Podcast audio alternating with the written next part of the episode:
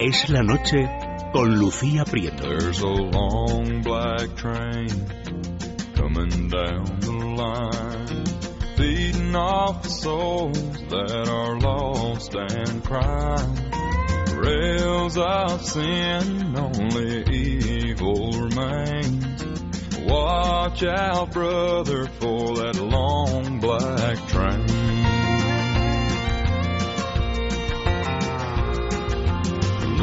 Pasan 43 minutos de las 10 de la noche, una hora menos en la comunidad canaria. Ya me acompañan a mí aquí eh, en Es la Noche eh, pues los tertulianos eh, de este martes. José García Domínguez, buenas noches. Muy buenas noches. ¿Cuánto tiempo sin vernos? Casi una semana. bueno, más. más, yo más, ¿eh? Por lo menos ocho días. Por lo menos más. Yo ya me incorporé de las vacaciones hace semana y media, pues eso, semana y media, ¿no? Sí, yo acabo de llegar de Portugal y les estoy diciendo a los contertulios que, que quiero nacionalizarme Lisboeta. Sitio maravilloso. Bueno, pues eh, ahí queda dicho. Arenales Serrano, buenas noches. ¿Qué tal? Buenas noches. Nosotros un poco más tiempo sin vernos, ¿verdad? Sí, sí, por lo menos sí. un mes. Por- no tanto. ¿No tanto? No, no tanto, no tanto. que se me alargaron máximo las tres semanas, 15 días, tres semanas máximo. Y a que, al que sí que he visto en los últimos días ha sido Auriel Macías. Buenas noches. Pues tiene un Solo color. Sí, son una pues tiene un color como porque parece que no lo habíamos- visto en mucho tiempo, ¿no? Tiene un No, lo que pasa es que, claro, la- las vacaciones cortas obliga a sesiones más maratonianas de, de sol, nada más. Y que lo guarda disciplina. bien, lo guarda bien, lo conserva bien el moreno es un Uriel. truco, más vale no comentarlo que es fomentar la falta de, de ciertas cosas. Bueno, después de esta bienvenida, eh, no divertida, pero sí amigable, tenemos que pasar a asuntos más serios. Eh, hoy Estados Unidos, después de, de la misión de observadores de la ONU, eh, que estaba ayer sobre el terreno en Siria para analizar ese posible ataque de armas químicas del régimen de Bashar al-Assad, eh, eh, hoy el gobierno de Barack Obama se ha mostrado dispuesto a emprender un ataque el próximo jueves sobre, sobre Siria, un ataque que además eh, contaría con el apoyo tanto del Reino Unido, cuyo Parlamento va a votar el próximo jueves, ese mismo día, si apoya o no una posible intervención, intervención que desde la Casa Blanca han calificado de relámpago, empezaría el jueves, duraría un par de días. También Francia eh, ha dicho que apoyará eh, a Estados Unidos, eh, porque cualquier país que usa los gases como arma en un combate debe ser castigado. Si os parece, vamos a escuchar al presidente francés, a François Hollande, y también al secretario de Defensa norteamericano, Jack Hegel, que decía que la administración Obama está preparada para la intervención. Lo digo aquí con la fuerza necesaria. La masacre química de Damasco no puede quedar sin respuesta. Y Francia está preparada para castigar a aquellos que han tomado la decisión de gasear a inocentes. He decidido dar nuestro apoyo militar a la coalición nacional siria en relación con nuestro compromiso europeo.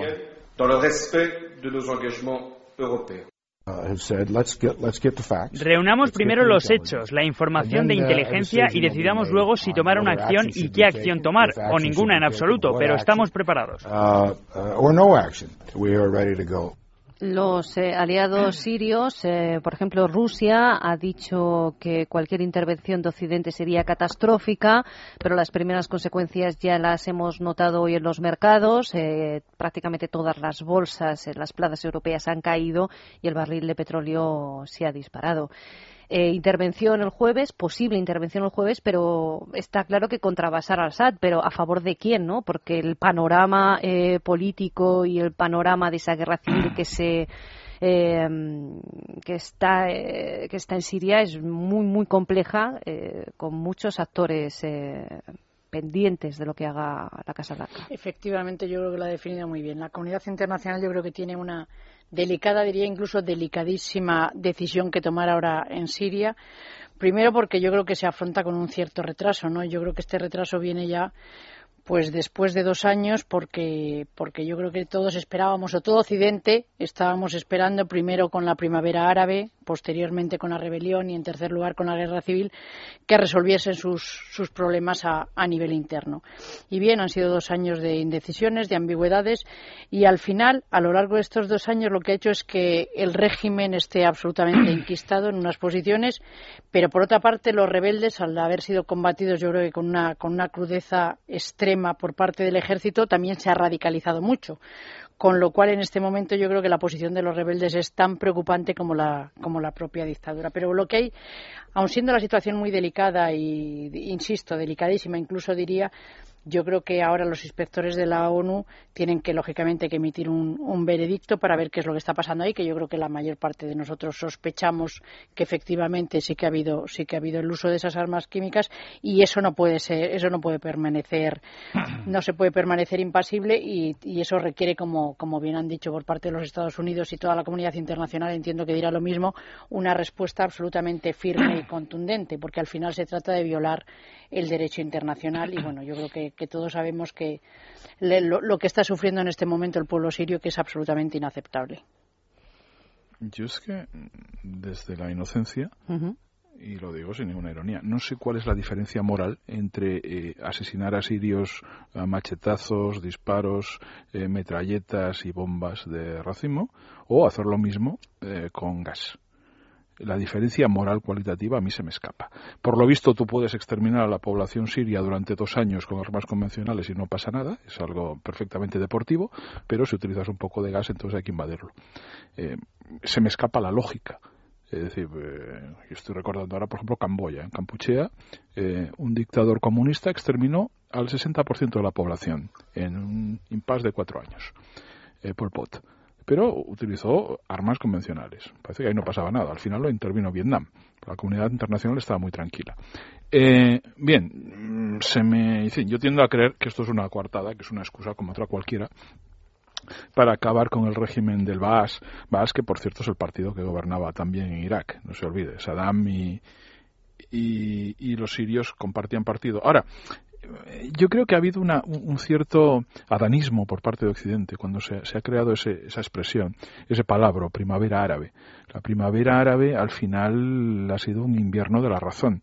En, los países musulmanes, por desgracia, solo hay dos fuerzas efectivas, los sátrapas laicos y los sátrapas integristas religiosos, y no hay nada más.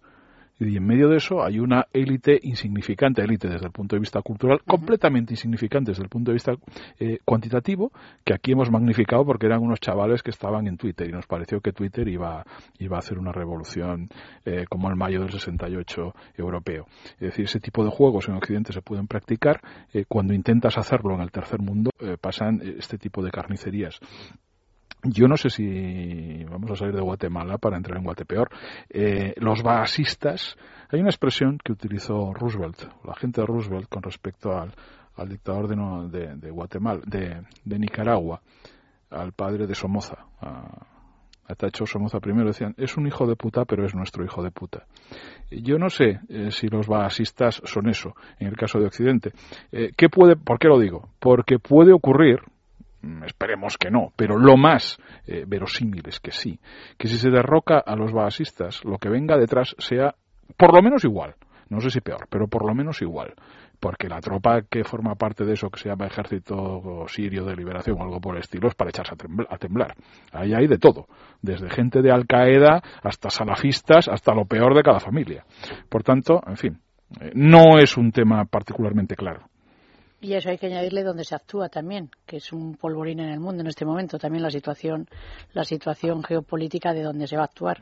O sea que la, verdad es que la situación es harto complicada. Pero eh, yo no sé si soluciona algo el que el jueves, eh, como fecha que, que, que barajan fuentes militares, se lance un ataque relámpago dos, tres días para después qué? Es decir, estamos apoyando a Al Qaeda, a los hermanos musulmanes, eh, a los que le estamos dando también una collejita en Egipto, y, después de esos tres días, ¿qué hemos avanzado? ¿Qué se ha avanzado? ¿Qué ha avanzado la comunidad internacional en Siria, además poniendo a, otros países como Rusia, China, en contra eh, de, estas eh, actuaciones que ya no van a tener vuelta atrás?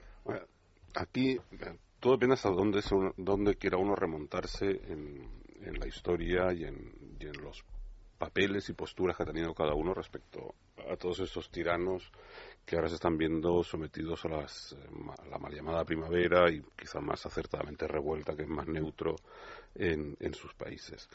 Em, yo no quiero perder la ocasión, y además que aquí la memoria a veces es débil, de quienes han hecho fotos, eh, pero meses antes de que empezara, un año antes de que empezara la revuelta, que es la dictadura feroz de los Assad, padre e hijo, ha sido feroz desde hace 40, más de 40 años. Ha sido brutal, represora, asesina y criminal con su propia población. Ya no hablo de las eh, guerras en que se ha podido ver eh, con sus vecinos.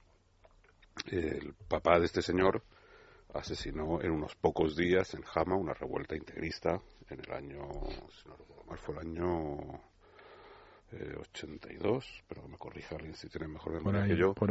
Y se habla de entre 10.000 y 20.000 muertos de una localidad en la que después se llevaron las excavadoras y las apisonadoras para no dejar nada de ello, por ver nada de la zona en la que se había asesinado desde el poder a toda la población. Bueno, pues ese señor Assad y su hijo, o sea, ese invento que, que, que, empieza a proliferar en algunas regiones del mundo de las eh, repúblicas hereditarias, que eso ya es el colmo de la innovación política, eh, han sido recibidos aquí. que dice aquí, digo España porque estamos aquí y es lo que más me inquieta a mí, pero vamos, podemos decir lo mismo de Francia, de Italia y de otros muchos países a los que ahora se les llena la boca contra, contra Assad hijo. Eh, recibido, por supuesto, como le correspondía como jefe de Estado, recibido por nuestro jefe de Estado y tratado prácticamente de hermano. Bien, y ese Assad le diferencia al Assad posterior, bueno, que se ha visto una revuelta y la ha reprimido en su estilo brutal de dictador brutal. Entonces, eh, a esa bestia, eso como decías tú antes, es nuestro hijo de puta. Yo no tengo muy claro que Assad fuera nuestro hijo de puta, así como con Mubarak probablemente esa expresión sí mm. sea más válida.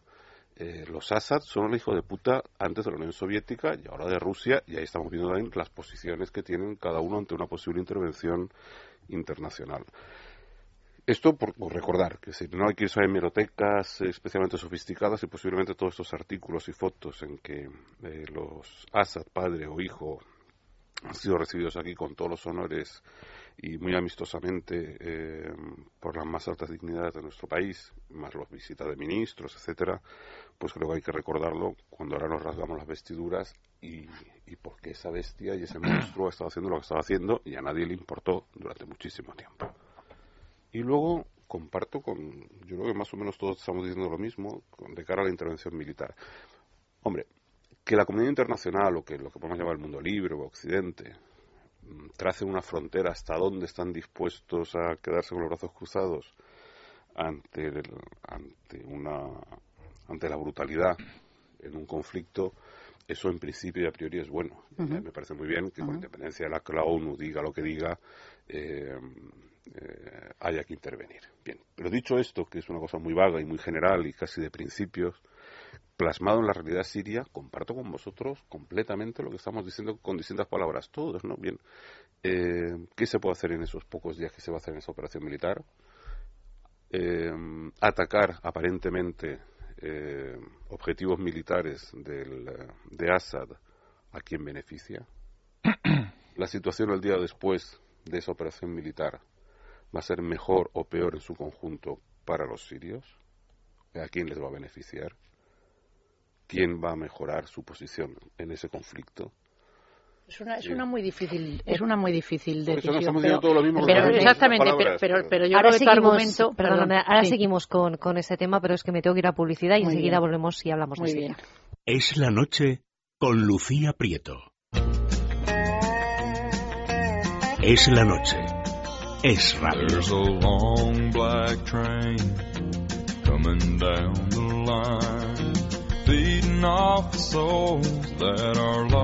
11 y un minutos de la noche, una hora menos en la comunidad canaria. Último tramo de Es la noche. Hablábamos, Uriel eh, Arenales, de, de, Siria y esa más que probable intervención el próximo jueves. Sí, pero yo, yo lo estaba diciendo justo cuando hemos entrado en la policía, le decía a Uriel que vamos, que yo creo que efectivamente, como él bien decía, compartimos todos el fondo de la cuestión, que es un tema muy delicado, delicadísimo, que lógicamente no hay una, una solución limpia y, y yo quería repetir el argumento que le ha dicho porque le comparto al 100% del inicio, de efectivamente hay que trazar una raya, tiene que haber una situación donde la comunidad internacional diga esto no se puede permitir y tiene que haber una respuesta firme, pero efectivamente el después es algo que, bueno, que, qué es lo que se puede arreglar, qué es lo que no se puede arreglar, qué es lo que va a quedar al final, qué es, pero yo creo que la intervención se hace precisamente por ese comienzo de tu exposición, Uriel, o sea, por decir, es que en algún sitio, en algún sitio hay que, hay que empezar a intervenir. recientes de intervenciones en situaciones, no sé si exactamente comparables, porque cada uno es un mundo, pero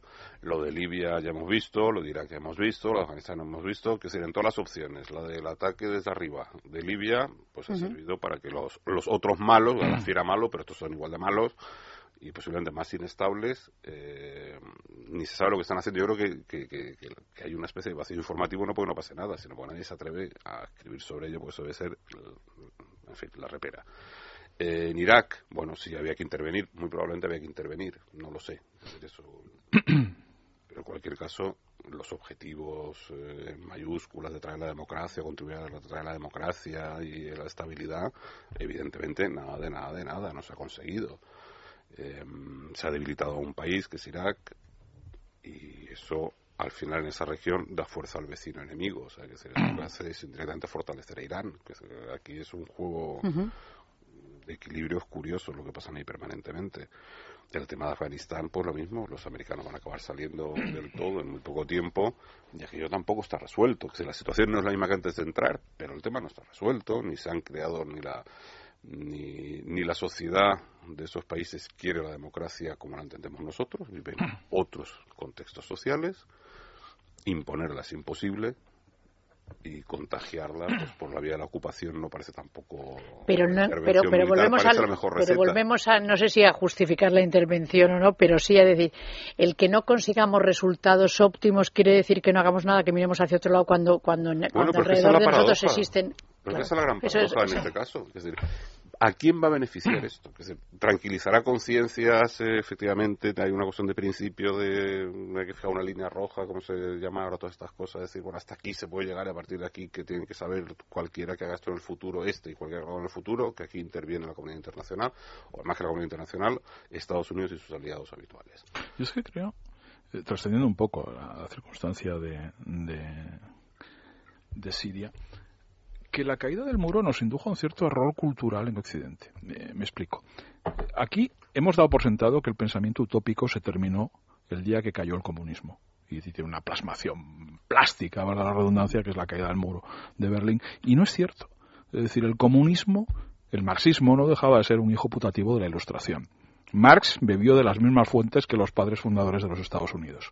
Es decir, Marx es una variante izquierdista de un proyecto revolucionario que es la ilustración, pero esa variante izquierdista que efectivamente ha, desaparecido del escenario de la historia ha sido sustituido por, por otra variante utópica. Es decir, y la utopía, ahora mismo es una utopía liberal, pero que tiene el mismo sustrato intelectual, el mismo adanismo de pensar que los valores occidentales se pueden extender y además se deben extender al conjunto del planeta. Entonces, la idea de que la democracia liberal, eh, en la versión eh, europea o occidental y eh, su, su, traslación económica, el libre mercado, se puede, en su variante anglosajona, que eso se puede y se debe extender al conjunto del planeta y que además es bueno y es posible, es una utopía igual de quimérica que pensar que se podía extender la revolución proletaria a todo el planeta Tierra. es igual de ingenuo creer eso, no, se puede. Pero no me estará poniendo los valores cuando les llama valores al mismo nivel el que se atropellen los derechos humanos que el resto de los valores que tenemos en Occidente yo lo estoy eh, reflejando, estoy constatando que hay una, un impulso quimérico que parte de una matriz cultural común, que es la ilustración, de pensar que, oiga, en Europa hemos diseñado, hemos diseñado la utopía que se debe aplicar al conjunto del planeta y el conjunto del planeta se debe adaptar a nuestros valores, tanto los económicos como los políticos.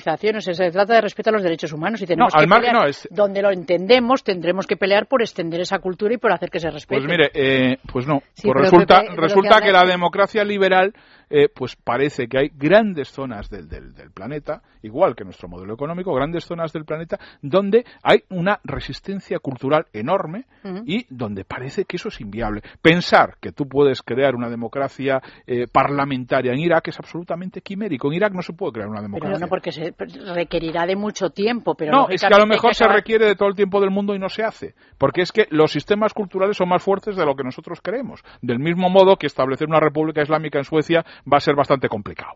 por mucho que lo intenten. Bueno. La demografía sí, bueno, al menos que por la hegemonía demográfica, si no es por la demografía va a ser muy complicado. La movilidad puede hacer las todo este culturas, este Las culturas existen y son muy poderosas y no podemos obviar eso. Entonces, este etnocentrismo europeo de pensar lo nuestro es maravilloso pero ante y esa se puede dificultad manifiesta que usted lo que usted pone sobre la mesa, que puedo compartir, entonces ¿qué hacemos? ¿No hacemos nada? No, yo no, yo no le estoy hablando de un genocidio. Le estoy hablando de un principio general que a mí me parece ingenuo, que me parece quimérico y que me parece muy peligroso y que ha conducido pues la intervención que se, de un modo u otro se ha realizado en Oriente Medio tiene ese trasfondo filosófico. La idea neocon era esa. Y la idea neocon a mí me parece que es eh, absolutamente reduccionista y piensan igual que pensábamos, he dicho pensábamos, los comunistas. Eh, que también, es decir, esa idea de lo nuestro se, va, conocemos las leyes de la historia y se va a extender al conjunto del universo porque los demás son idiotas y están alienados. Pues no es tan fácil.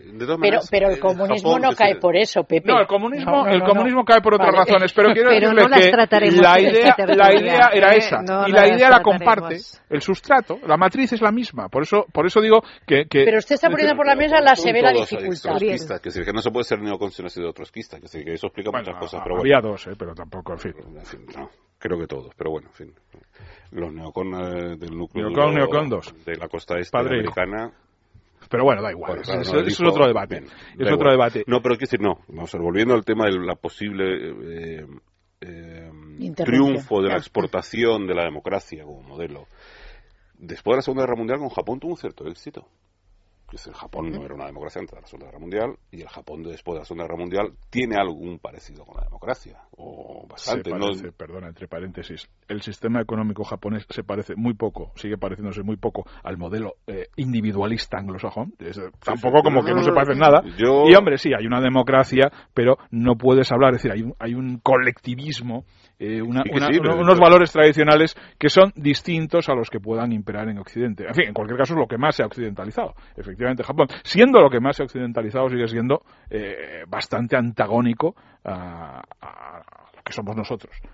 Ahora, de ahí a pensar que el Islam eh, vamos a ver, la, historia tiene fases, es decir, tú aquí has tenido lo que hablamos de la ilustración, el proceso de, laicización de la sociedad que se inicia en, en Europa en el siglo XVIII y que eso después acaba en la Revolución Francesa y luego acaba en la separación de Iglesia y Estado, eso, eso nos lleva tres siglos. Y si te vas más atrás, el Renacimiento, cuatro siglos. Vez, a eso voy. Sí, pero es que eso no lo improvisas, eso no lo improvisas con cuatro marines. No, bueno, pero, Pero, volvemos al argumento que decía Uriel, pero habrá que poner esa línea roja y decir, hasta aquí hemos llegado, esto es intolerable, esto la comunidad internacional... Estamos en otro plano.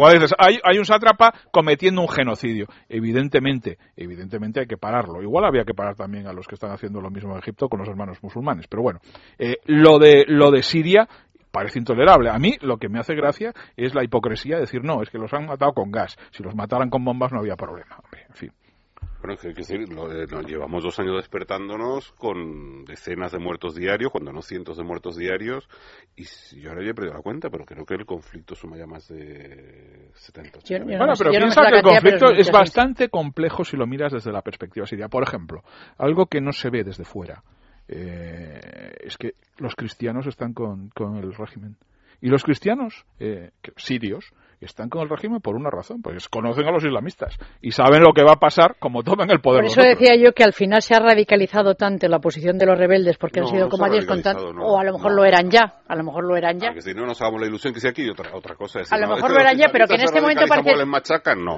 Eran radicales o a lo mejor lo eran machacan ya. pero bueno, bueno, pues se ha puesto de manifiesto la radicalidad pues de los rebeldes y entonces al final dices, bueno, es que es tan preocupante, dices, al final vas a intervenir y es tan preocupante la dictadura establecida como los que están en contra esa dictadura ten en cuenta una cosa, yo ya desde el punto de vista militar, eh, una cosa era Libia, que no dejaba de ser una banda de maleantes en torno a Gaddafi, es decir, aquello era un ejército de Pancho Villa, que tú podías hacer una intervención aérea y con los de la resistencia, que era otro ejército de Pancho Villa, ganar al final.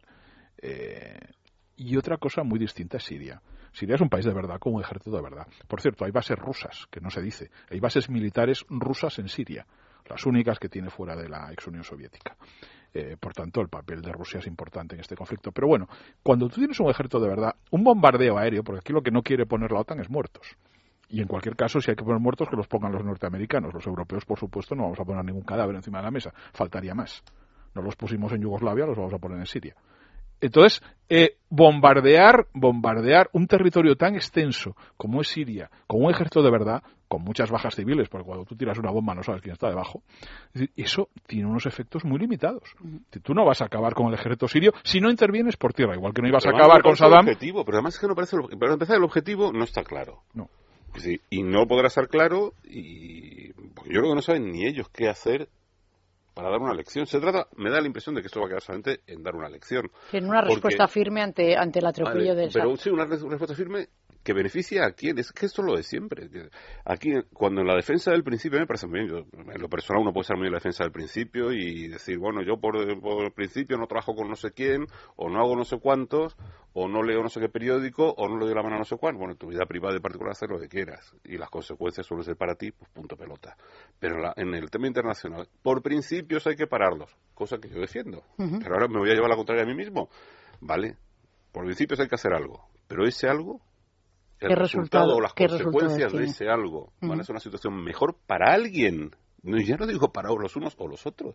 Los sirios van a estar mejor de esa posible intervención militar pues en principio se hace con el objetivo de que se ponga fin al drama sirio que están viviendo en este momento. ¿Pero cómo no van al drama sirio porque le peguen cuatro pepinazos a cuatro instalaciones militares? Primero, no van a poder atacar donde están los arsenales. Hombre, que dejen de Lo han dicho de, es lógico. De momento, que se, de momento que se condene enérgicamente el uso de las armas químicas y que se dejen de utilizar y, yo, y que se estabilice un poco aquello. Yo creo que esa es la, esa ese es el objetivo, que se consiga o no. ¿Estabilizar qué quiere decir? ¿Que los rebeldes acepten el statu quo?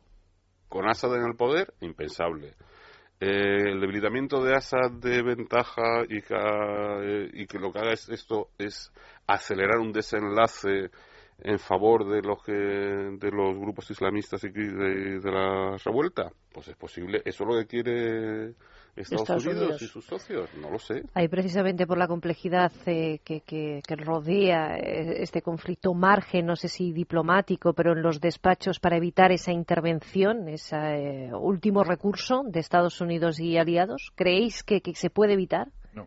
No, no, no. además yo, yo, creo, a pesar de lo que estoy diciendo, creo que no se debe evitar, pero bueno, en fin. Es evidente que la decisión está tomada y ahora estamos preparando a la opinión pública para una intervención que va a ser inminente. Eso está clarísimo.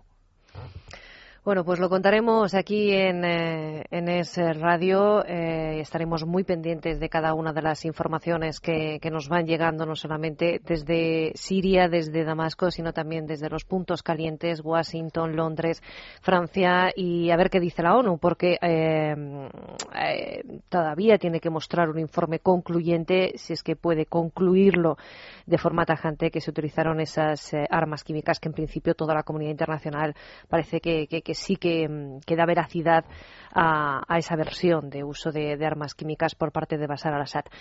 Eh, si os parece, nos vamos con asuntos domésticos. Hemos tenido. Sí, porque a mí la verdad es que estas cosas, además de que las entiendo poco, Hablamos de nuestras cosas, que tenemos muchas, y vamos a empezar en Andalucía. Hoy José Antonio Griñán oficializaba su renuncia a la Junta, lo comunicaba en el primer Consejo de Gobierno tras las vacaciones, comparecía después ante los medios de comunicación hacía un anuncio, decía que, que, los tiempos de presidente, pues eso, eh, tienen un plazo, lo que pasa que a lo mejor solo tenía que haber planteado antes de que presentarse a las elecciones o tras cumplir eh, su, la legislatura. También ha hablado de, de, los motivos que le han llevado a tomar esta decisión, ha dicho que son personales, aunque, ojo, por primera vez ha hablado del caso de los ERE y preguntado sobre si va a renunciar también por los mismos motivos a su escaño en el Parlamento andaluz, pues el ya expresidente de la Junta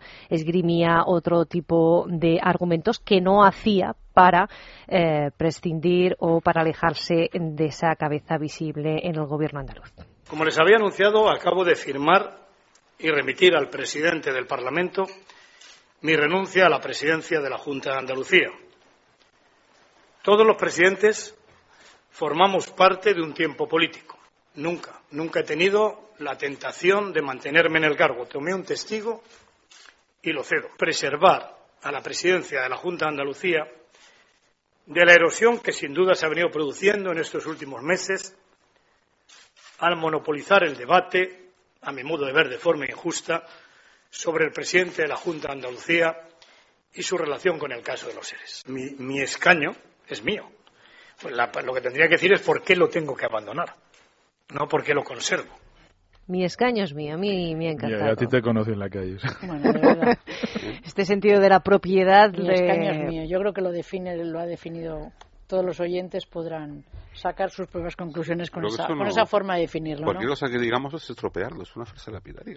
Sí, exacto. Bueno, pues según Valenciano le ha felicitado de la forma en que, en que lo ha hecho, en que se ha despedido. Eh, yo no sé si se puede felicitar a, un político em, que se vaya en medio de una legislatura y que de alguna manera dé la espalda a, a una confianza que sí que le dieron los ciudadanos ¿Se le puede felicitar por eso? Eh, eh, tampoco le dieron tanta, ¿eh? porque al final, es, al final es producto de un pacto que lógicamente que es, que es legítimo porque las reglas de juego en democracia lo permiten, pero el partido mayoritariamente votado fue el Partido Popular en las, últimas, en las últimas elecciones. Pero vamos, a mí lo que me parece, bueno, me ha parecido absolutamente inaudito, como bien dice Uriel, yo creo que es mejor ni comentarlo. El escaño es suyo, el señor lo deja bien claro.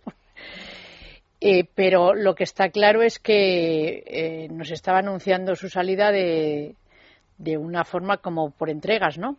Porque primero dijo que se quedaría todo el rato, después nos dijo que, pero esto ha sido en cuestión de un mes, ¿no?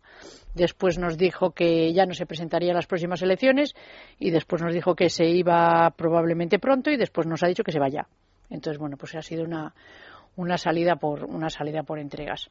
Pero vamos, ha sido inaudito que, que entienda que se puede se puede manchar la imagen o manipular, como lo ha dicho, no sé cuál es la palabra que he utilizado, la imagen de la Junta sí, la del Parlamento no, pues chico.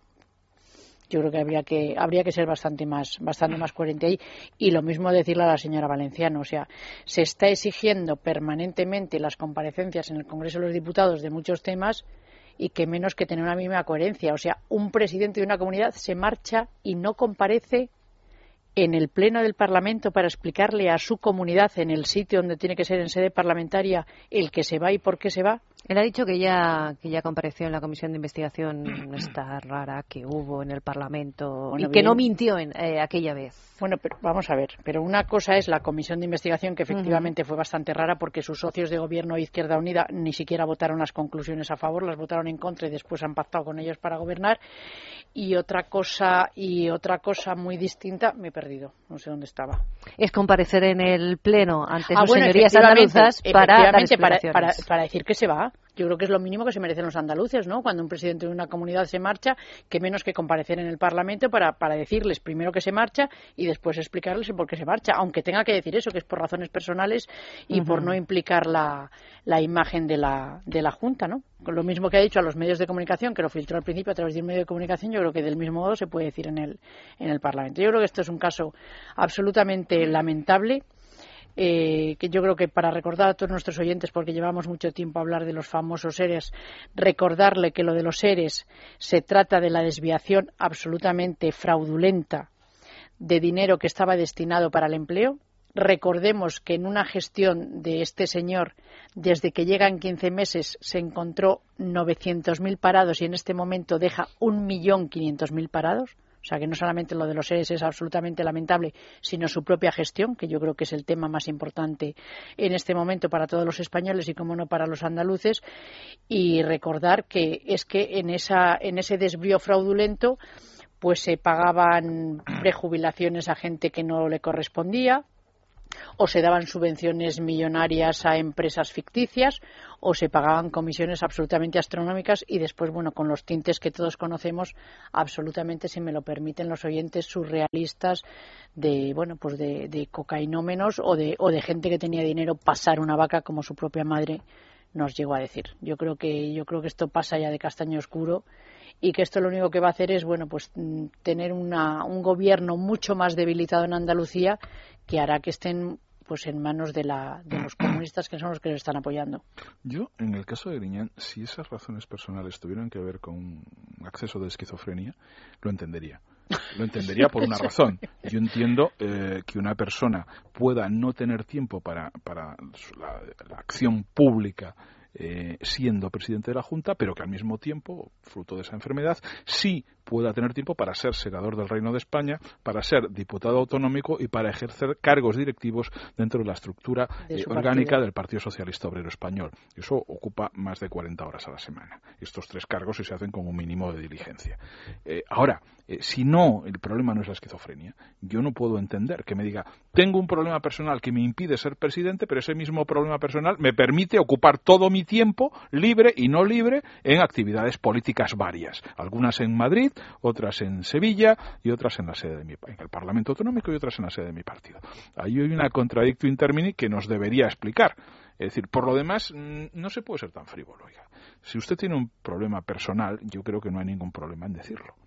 Es decir, no se me ocurre qué tipo de problema no se puede comunicar.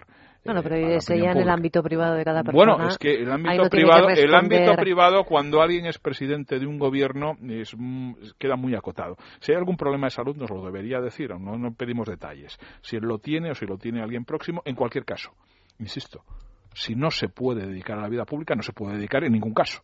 Es decir, no se puede, mm, eh, es decir, tiene que atender a actividades privadas o a, requerimientos privados. Pues oiga, limita usted el Senado, renuncie de paso a la inmunidad parlamentaria, que a lo mejor eso tiene algún interés procesal para usted, renuncie al, escaño autonómico y deje todos los cargos en el Partido Socialista y vuelva usted a la actividad privada de verdad. Y si no, no me diga que es privado el problema.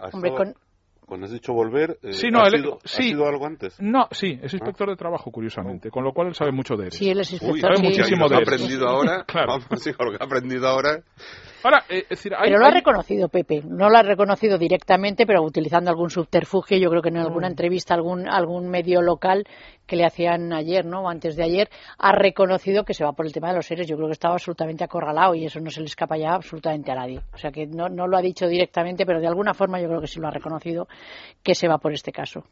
Bien, pero es que hay una, hay una frivolidad profunda, honda, ontológica, diría yo. Pues, ah, este señor llegó hace 15 meses.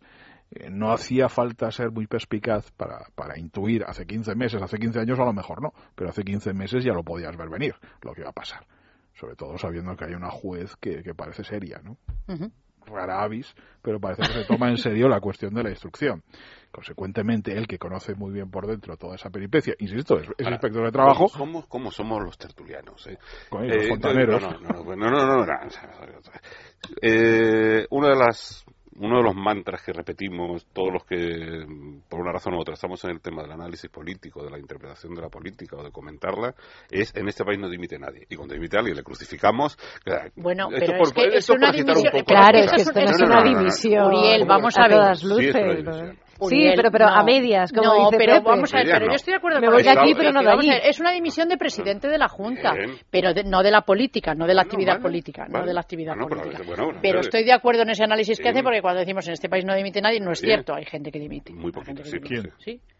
Hombre, pues hace poco un compañero mío, relativamente poco, dimitió. Un compañero mío que pertenecía, no, recuerdo el nombre, que pertenecía a la... Esperanza Aguirre, vamos, no estamos muy lejos.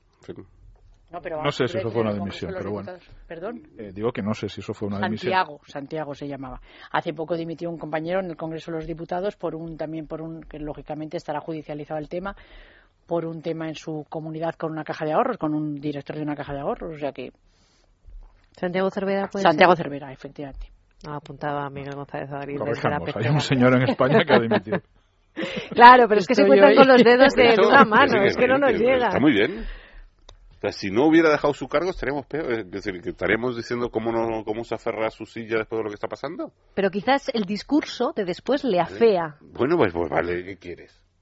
Es decir, este ha sido el padrino de los seres. Yo es que hubiera entendido una dimisión si hubiera dimitido de todo. Yo estoy un poco con, con, el análisis de Pepe. O sea, se entiende mal en política que dimitas, pero que siga, o sea, que te cambies la silla. Eso no es una dimisión.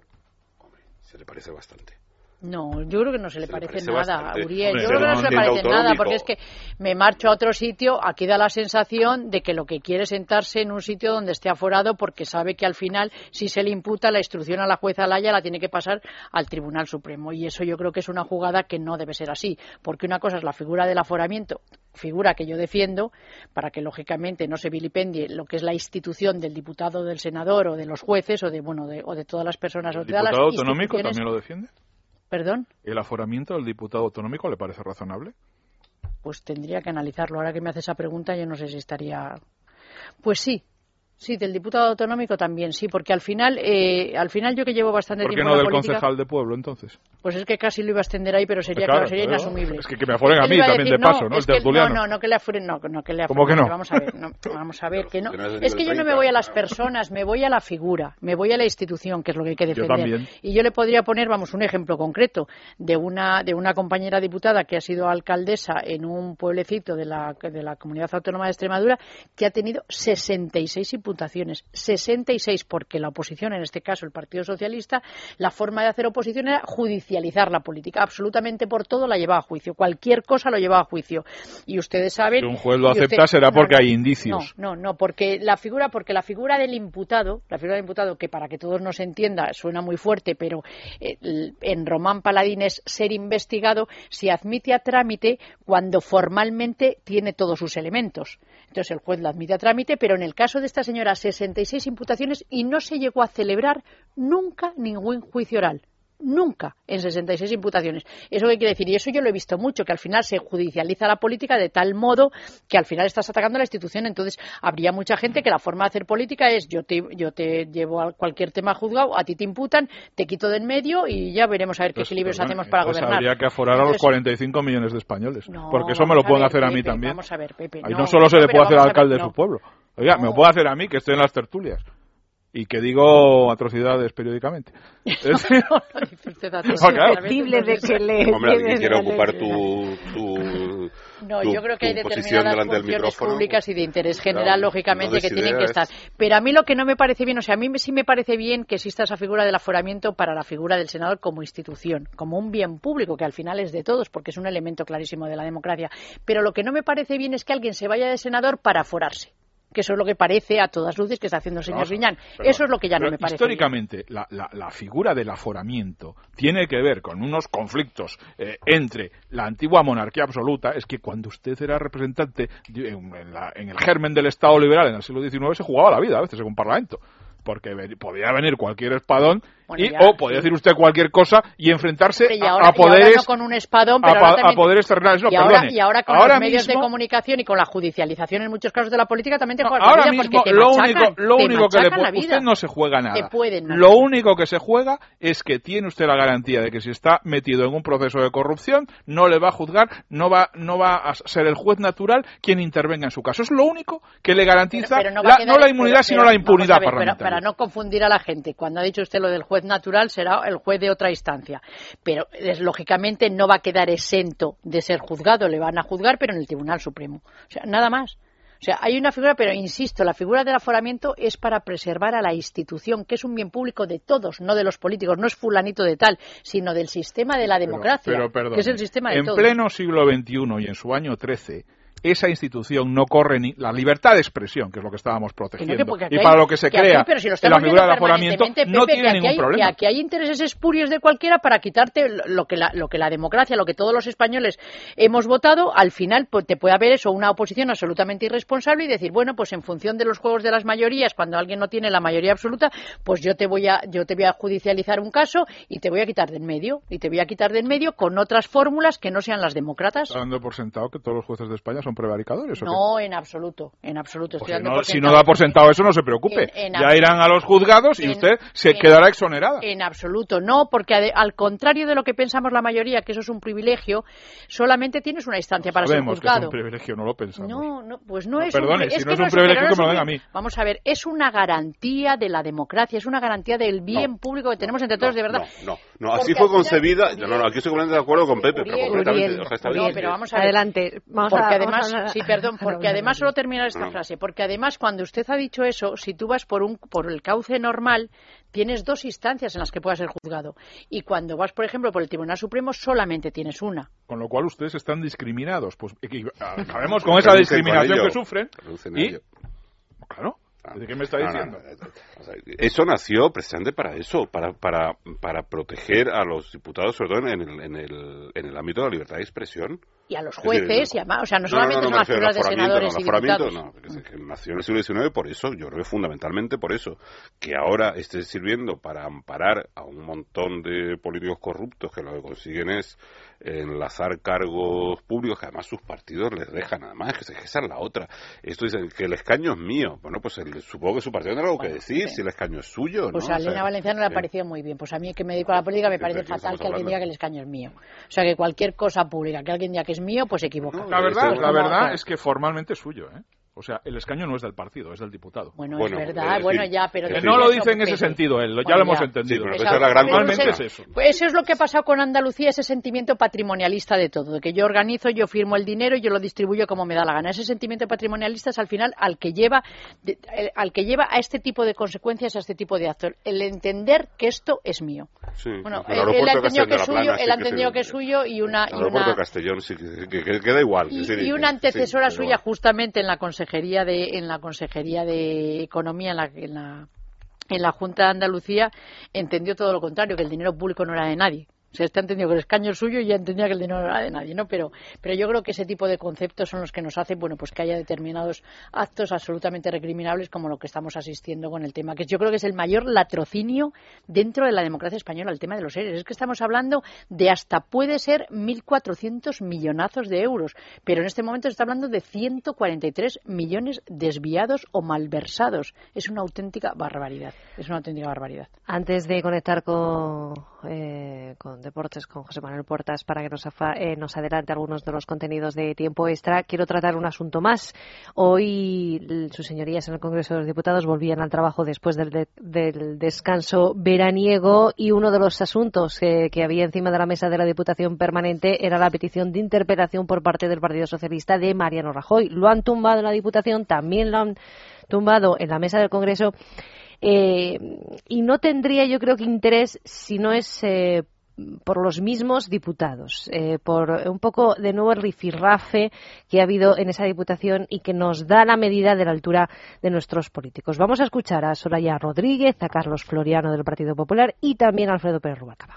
El eh, presidente de esta Cámara, el señor Posadas, hoy con esta decisión, que él sabe perfectamente que es contraria a la Constitución y al reglamento de esta Cámara, ha hecho que el Congreso pierda autonomía frente al Gobierno. Pero les digo una cosa, lo que ha perdido él hoy de forma clara es la autoridad como presidente del Congreso frente a esta Cámara. Nos permitiría conocer, por ejemplo, la trama de los seres y la influencia que ha tenido en el abandono del señor Griñán, o por qué y a cambio de qué le han condonado créditos presuntamente al Partido Socialista, ¿O qué ocurre con las facturas falsas de la Unión General de Trabajadores? ¿O por qué Izquierda Unida no presenta los datos de algunas de sus federaciones al Tribunal de Cuentas? O, por ejemplo, ¿por qué, según el Tribunal de Cuentas, UPyD en el año 2008 no identificó el total de los donantes a los que está obligado por la ley? ¿Por qué?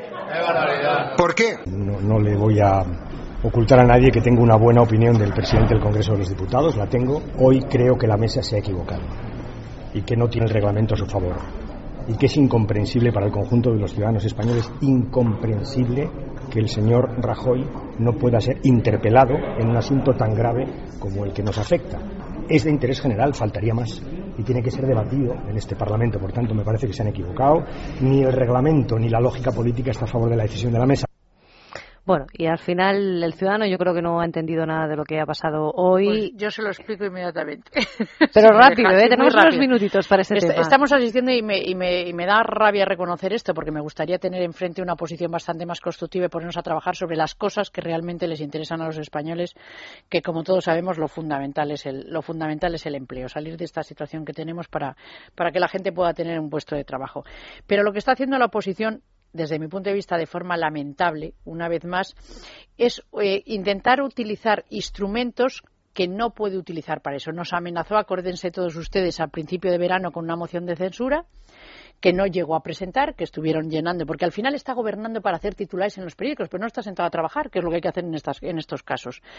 Eh, y ahora lo que hace es decir que pide la interpelación. Entonces pide la interpelación porque después de la interpelación siempre va una moción en el pleno siguiente. Entonces en esa moción se puede votar y en esa votación lo que quieran hacer es vender a los españoles como la reprobación del presidente del gobierno. Pero es que resulta que la, la interpelación es una figura que recoge el reglamento, pero la recoge para casos de seguridad nacional y de interés general, no para casos de un partido político, como, están, como él está, como están intentando hacer. ¿De un partido político no? Sí, sí, de un partido. bueno, del partido, bueno, del partido, en el gobierno. Vale, bien. Vale, vale, bueno, bien, pero, que, bueno, pero que lo que están haciendo es intentando, que detrás de los seres, eh, aparentemente, lo más gordo que ha pasado de corrupterla en la democracia española. sí, sí, sí, que sí, que ah, sí. No, no, bueno, pero una cosa es el caso Bárcenas, que está judicializado, y otra cosa es lo que están diciendo que es la presunta contabilidad B del Partido Popular. Ambas cosas. Y lo que quieren ya, pero vamos a ver, lo que no se puede es utilizar el Parlamento, vamos a ver. No, Hay una cosa, de verdad, no, no, no, en absoluto, no, no, no, no, para nada, para nada, no, soy la primera que sabe que con los casos de corrupción, vamos, caiga quien caiga, y aquí sí que repito las frases que se han dicho en mi partido, cada palo que aguante su vela. Porque además pertenezco a un partido desde hace muchos, muchísimos años que estoy convencida que es un partido honrado, que somos 800.000 militantes y que si hay alguno o algunos que, lógicamente, que no hayan hecho las cosas bien, que paguen lo que tengan que pagar. Vamos, lo tengo meridianamente, meridianamente claro. Lo que me da mucho coraje en este caso es que se intente utilizar el Parlamento como una muleta más para hacer oposición y para hacer titulares en los periódicos, que es lo único que para parece hacer oposición se suele utilizar el Parlamento. Vamos para hacer control, pues para hacer oposición, de acuerdo, pero no para hacer el titular del periódico. La oposición que está extendiendo este Partido Socialista, que es que como está desgajado y desgarrado, y hoy otra vez más se lo hacían en la tierra de lo que usted en Cataluña, el, alcalde de Cornellá, que también parece que se les, no sé si se les marcha del partido, se quedan en el partido los del, los del partido de Socialista de Cataluña, como ellos están absolutamente en una situación insostenible, lo único que están buscando es intentar sacar titulares, intentar eh, desgastar al máximo o deslegitimar una mayoría absolutamente consolidada que tiene el presidente del gobierno, que tiene en este momento el gobierno popular. Entonces, lo que no se puede es hacer el Parlamento para eso. ella está intentando, o ellos están intentando utilizar una vía que el reglamento no permite. Es más, no solamente que el reglamento no permite, sino como el reglamento, como todas las normas, cabe la interpretación, todos los letrados de la Cámara han hecho un documento que han editado un libro que está a disposición lógicamente de todo el mundo, que en ese libro dicen las interpretaciones del reglamento en aquellos casos que se puede interpretar en un sentido u otro con lo que se llama el derecho consuetudinario, con lo que han hecho a lo largo de los 30 años gobernando unos y otros, con lo que han hecho en esta casa, en el Parlamento de España. Entonces, lo que se ha aplicado es exactamente lo que dice ese libro, nada más. Bueno, parece que no nos hemos ido de vacaciones. Ese rifirrafe nos ha devuelto otra vez a, días anteriores. Eh, nada, una valoración eh, breve de, los dos. No sé qué os ha parecido esa primera toma de contacto de sus señorías. Bueno, es por un lado el Y más, que es un clásico de ayer, hoy y siempre, y que además lo tendremos hasta el final de la legislatura. Si tú me sacas Gürtel, yo te saco lo de Andalucía, que es el toma y daca. Y por otro lado, se acabó de tener noticia de que se usan los parlamentos para oponerse a los gobiernos. fin, yo pensaba que esto era también otro clásico. Quiere decir que acaba de decirnos usted que la oposición está utilizando el Parlamento para oponerse al gobierno. Bueno, yo pensaba que esto había que traerlo sabio de casa. Para hacer, su, para hacer política partidista, Efectivamente, para, hacer, política, partidista, que es lo que se hace en el Parlamento. No, en el, no, en el Parlamento primero, tal y como está España, se viene a trabajar punto primero. Y es que lo que está haciendo el PSOE últimamente es que no se pone a trabajar, ¿no? ¿no? ¿Cómo que no optimista? Es que es lo que hay que hacer en este momento, hay que ponerse a trabajar. Sí, sí, sí, es, lo que, hay que, hacer. trabajando, lo único que está haciendo es a ver qué digo hoy para sacar un titular o a ver la que monto hoy para tener una foto. A mí me interesaba, me interesaba más, de, más allá del guirigay cotidiano entre el PP y PSOE, me interesa una cosa que ha ocurrido hoy en el Parlamento italiano y que ha ocurrido en, la bolsa italiana. La bolsa italiana eh, se ha hundido, la española en parte también, tiene en parte que ver con el asunto de Siria, pero eh, la prima de riesgo italiana y española hoy prácticamente se han igualado. Y eso no tiene, no tiene nada que ver con Siria, eso tiene que ver con el procesamiento del, eh, de, Berlusconi, del líder del partido de la derecha italiana, que forma gobierno con el antiguo Partido Comunista, estas cosas italianas, el Partido Democrático, y que eh, ha sido condenado a un año y hay una norma italiana que dice que establece dos, previsoramente establece que cualquier diputado o senador, Berlusconi es senador, que haya sido condenado a dos años será expulsado de la Cámara y eso le llevaría muy cerca de la cárcel. Eso ha tenido una traducción, esta es la cutrez eh, española llevada al plano italiano, que siempre es un poco más estético y más estridente, pero bueno, el fondo es el mismo, el fondo cualitativo. Eh, pero eso ha tenido una traducción inmediata en la prima de riesgo. Si estamos en un momento en que no se puede jugar mucho con lanzarse basura, cubos de basura a la cara entre los partidos, porque tienes una gente que te está mirando y que en el caso español en los próximos cinco años te tiene que prestar la friolera de 600.000 millones de euros. Poca broma, por tanto, con el y tú más eh, y con tú no sé qué y tú has robado y tú tal, porque te están mirando. No, se lo digo a ustedes, es decir, ustedes hagan lo que quieran, pero en Italia ha ocurrido eso hoy. Es, que, intentan, hacer una cosa que no se puede hacer. Uriel. Entonces no se puede, no se puede. Yo no he seguido mucho la, sesión de hoy del Parlamento. Lo poco que he oído de los cortes que han pasado por televisión me ha parecido de una enorme pobreza eh, política, moral y ningún respeto por, por avanzar, ni por esclarecer las cosas, ni por servir a los ciudadanos. Es decir, eso lo del y tú más y el eh, inventar el chascarrillo mal sonante o bien sonante para dar un titular, en fin, que es muy penoso todo y las defensas de. En fin, yo creo que no, no, vale la pena ni señalar ni a unos ni a otros. Ha sido muy, muy pobre. Es realmente muy pobre ¿eh? el numerito que nos han brindado hoy. Bueno, pues hasta ahora, a las 11 y 42, saludo a José Manuel Puertas. José, buenas noches. ¿Qué tal, Lucía? ¿Cómo estás? Bueno, en unos minutitos empieza tiempo extra. Mucho contenido deportivo, mucho, contenido futbolístico. Mañana se celebra la vuelta de la Supercopa, todavía pendientes del fichaje Bale. ¿Qué nos vais a contar? Pues la verdad es que viene el día muy cargado, como tú bien dices, para empezar en, el Real Madrid, porque sigue el tira y afloja por Bale. Hoy el galés no ha entrenado, ya se ha declarado definitivamente en rebeldía con el Tottenham.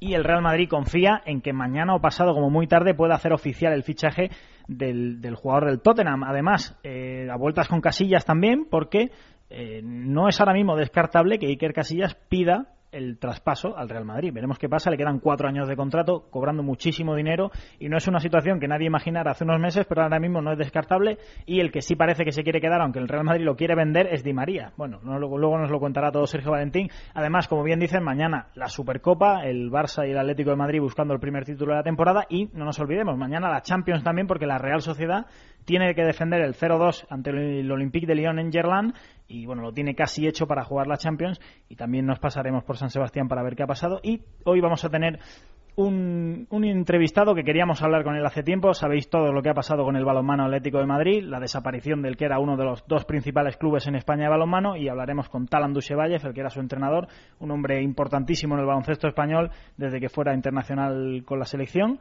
y nos contará pues cómo se ha vivido todo eso, qué pasa y cómo está la situación un mes después. Los jugadores ya están todos colocados, él no tiene trabajo y bueno, que, cómo ve el futuro del balonmano en España, que la verdad es que no pinta nada bien. José, una pregunta. Eh, ¿El Real Madrid está retrasando, todo esto de Bale se está retrasando eh, a propósito? Es decir, hay muchos clubes que están eh, esperando que, ese dinero entre en el mercado, esos 90 millones entren en el mercado futbolístico. a lo mejor se está retrasando todo para evitar otros fichajes y otros refuerzos, no sé. Sí, es posible. De hecho, el propio Tottenham, bueno, muchos pensamos que el fichaje de Soldado o el de la Bella de la Roma que recientemente ha fichado, pues viene un poco contando con la liquidez que le ha llegado el Real Madrid lógicamente lo que tú dices pasa todos los veranos. Cuando los grandes se mueven, luego empieza a moverse la rueda y empiezan a fichar los de abajo cuando les empieza a llegar el dinero. Yo creo que el Madrid ya está un poco cansado de la situación y de hecho el Madrid quiere presentarlo, insisto, por lo menos oficializarlo esta semana y a mí me da la sensación de que ya al Madrid se le está haciendo un poco larga la situación, pero yo creo que quizá el Madrid no le ha venido mal alargarlo hasta esta semana o incluso la pasada, pero que ya no está tan contento y tan a gusto en esa situación, aunque ellos tienen la certeza de que Bale va a jugar en el Madrid. Pues José, te escuchamos en nada, en 15 minutos, en tiempo extra. Hasta luego. Bueno, y nosotros hacemos una pausa y enseguida repasamos las portadas de los periódicos de mañana. Es la noche con Lucía Prieto.